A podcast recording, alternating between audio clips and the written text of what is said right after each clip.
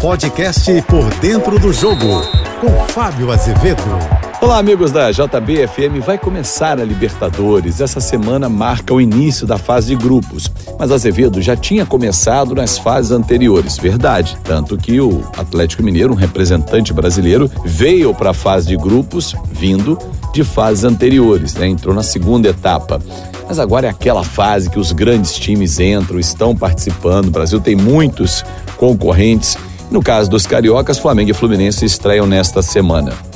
São dois times fortes na competição, mas o Flamengo tem um elenco realmente que sobra no futebol sul-americano. O Flamengo conseguiu romper barreiras atuando na América do Sul. Não é só o melhor elenco do futebol brasileiro, e sim da América do Sul também. A hora que esse time voltar a ajustar, tiver todas as peças à disposição e o Vitor Pereira encaixar, esse time realmente sobra. Não só o, principal, mas o banco também. É, se a gente reparar, do banco tem hoje Everton Ribeiro, Everton Cebolinha, Bruno Henrique está voltando, Marinho. Falando só de sistema de, ofensivo, se olhar para o defensivo, tem Vidal, é, é, tem muitos jogadores de qualidade, além da garotada.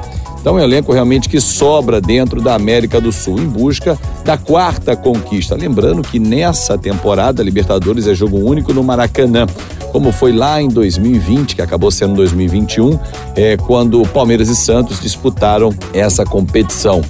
Né? E, e a final foi no Maracanã vencida pelo Palmeiras. O Fluminense tem um time ajustado nas mãos do Fernando Diniz, que já sabe o que tem que fazer, mas não é aquele time muito forte, mas tem a sua força do conjunto e jogadores individualmente capazes decidiram uma partida. Ganhou Marcelo, que é um talento multicampeão pelo Real Madrid, tem que aguardar como é que ele volta ao Brasil. Ganhou Lelê, um artilheiro de campeonato estadual. Se a camisa não pesar, vai ser um importante reforço para atuar eventualmente na vaga do Cano ou até mesmo com o argentino que é goleador por natureza.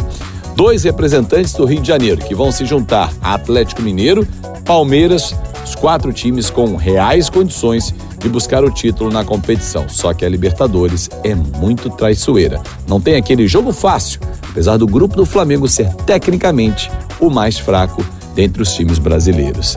Eu sou o Fábio Azevedo, a gente se encontra sempre de segunda a sexta-feira no Painel JB, primeira edição, 8h35 da manhã, e no Painel JB, segunda edição, 5h50 da tarde, nas minhas redes sociais, em Fábio Azevedo TV.